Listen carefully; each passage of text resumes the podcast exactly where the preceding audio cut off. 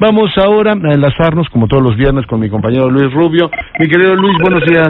Buenos días, querido Leonardo. ¿Qué tema abordamos esta semana? Bueno, yo, yo eh, quisiera ver, eh, me parece que es bastante obvio que el gobierno eh, del presidente Peña perdió la brújula a partir del caso de Ayotzinapa, no supo cómo cómo responder. Y si uno observa el, el panorama internacional y podemos ver ejemplos actuales y ejemplos pasados, eh, hay todos los gobiernos en el mundo eh, enfrentan la realidad tarde o temprano y tienen que adaptarse a ella. Algunos lo hacen con enorme éxito. Eh, vale la pena recordar a, Bill Clinton que empezó con una serie de proyectos y programas eh, como por ejemplo el, el admitir a los eh, a los homosexuales en la en el, ejército eh, y con, con su programa de salud que resultó fallido.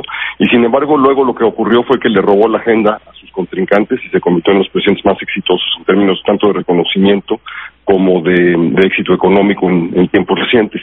Podemos ver a los, al gobierno chino en 89 cuando se, se, se, se les atoró el carro y respondieron con Tiananmen con una, una matanza que tuvo enormes consecuencias eh, internas y externas, no necesariamente positivas.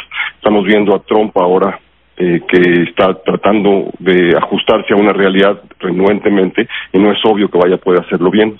Entonces, la pregunta que me parece relevante es cómo va a salir o cómo puede salir el gobierno actual porque el del hoyo en que se encuentra. Lo que hemos visto es discursos, lo que hemos visto es reacciones y respuestas que no contribuyen a salir del hoyo. Ya llevamos pues unos dos años en esto. Me parece que lo que lo que me parece obvio es que el gobierno está en un, está viviendo en una época, está viviendo en el, mundo de los eh, 60, 70 del siglo pasado, donde la, el gobierno decidía, el gobierno controlaba la información, el gobierno tenía instrumentos eh, que ya no existen, simplemente la, la, cantidad de información que tenemos todos en la mano en un teléfono hace irrelevante el control que el gobierno en esa época tenía. El propio gobierno chino tiene dificultades para controlar lo que pasa por los por las por las redes.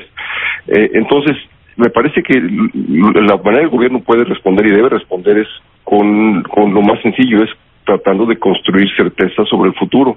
Muchas de las cosas que hizo el gobierno en las reformas que promovió son la fuente más obvia y más importante de potencial certidumbre para el futuro.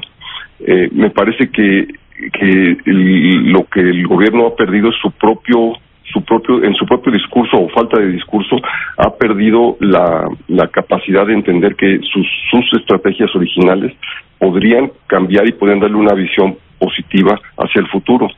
En cambio, en, vez de eso, lo que ha estado haciendo es, es manipulando los procesos electorales, es defendiendo a los gobernadores que tienen eh, que tienen problemas de diversos tipos, empezando por la, la corrupción, eh, y entonces como consecuencia asume todos los costos y no deja ningún beneficio nada más para sí mismo, sino que crea una potencial convulsión eh, viendo hacia adelante el año 2018, que es el año más complicado de este sexenio, de todos los sexenios, el último momento del, del, año.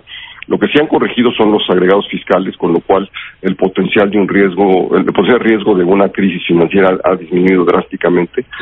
Eh, eh, me parece que en el ámbito internacional también eh, en este ámbito, en este ánimo de, controlar toda la información, lo que, lo que tenemos es, lo, que ha pasado es que se ha desperdiciado quizá o desaprovechado lo, lo más importante que tenemos como activo en la relación entre México y Estados Unidos, que es el, la infinidad, los millones de contactos diarios que existen entre mexicanos y americanos. eh, y esto me refiero a, contactos entre familias, contactos entre, entre exportadores y importadores, contactos de negocios, contactos de, de eh, intelectuales, contactos académicos. Todos estos son los que pueden ir construyendo el tipo de reacción allá que nos contribuyera a que las negociaciones o la relación en general sea mucho más fluida. El punto es que yo creo que el, gobierno está, se siente, se, ve, eh, se ve impedido de responder, pero tiene una infinidad de potenciales respuestas que podrían ser mucho más positivas y mucho mejores para el devenir del país y para su propio futuro. Absolutamente. Y construir efectivamente confianza en el futuro debería ser el factor para tratar de salir de este agujero, decías. Pero claramente lo que se ve es que este gobierno no tiene confianza en él mismo. Eh, no tiene confianza en él mismo y además es, el discurso gubernamental es un discurso que está eh, totalmente eh, concentrado en, en, temas por decir así, priistas. Eh, no hay un intento ni siquiera de, de, responder la población, de explicar que sí hay oportunidades muy grandes que, que se podrían resolver, eh, que podrían contribuir al desarrollo del país.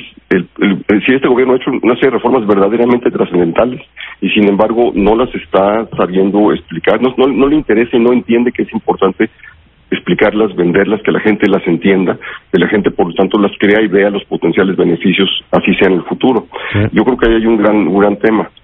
Sí, hace un momento hablaba con, con Aníbal Gutiérrez, que a mí me parece contrastante, que apruebas un montón de reformas, algunas tan prometedoras en términos de inversión como las de energía. Entiendo que no ha sido un buen año, pero que la inversión se te caiga 2.3, 2.5% en un año es profundamente contradictorio, Luis. Bueno, es que la incertidumbre que ven los mexicanos en su vida diaria, eh, que es finalmente a lo que está respondiendo con enorme habilidad y enorme éxito Andrés Manuel López Obrador, es la misma incertidumbre que ven los inversionistas potenciales. Entonces entran a, negocios o participan en licitaciones, pero no hacen un, simplemente se atienen estrictamente a lo mínimo que tienen que invertir para no perder la oportunidad, pero no están avanzando rápidamente porque no ven que ahí vaya a haber una oportunidad muy grande en este momento, mientras no esté claro cuál es el panorama. Esto es, esto es eh, pues naturaleza humana y los inversionistas no son distintos a cualquier otra persona.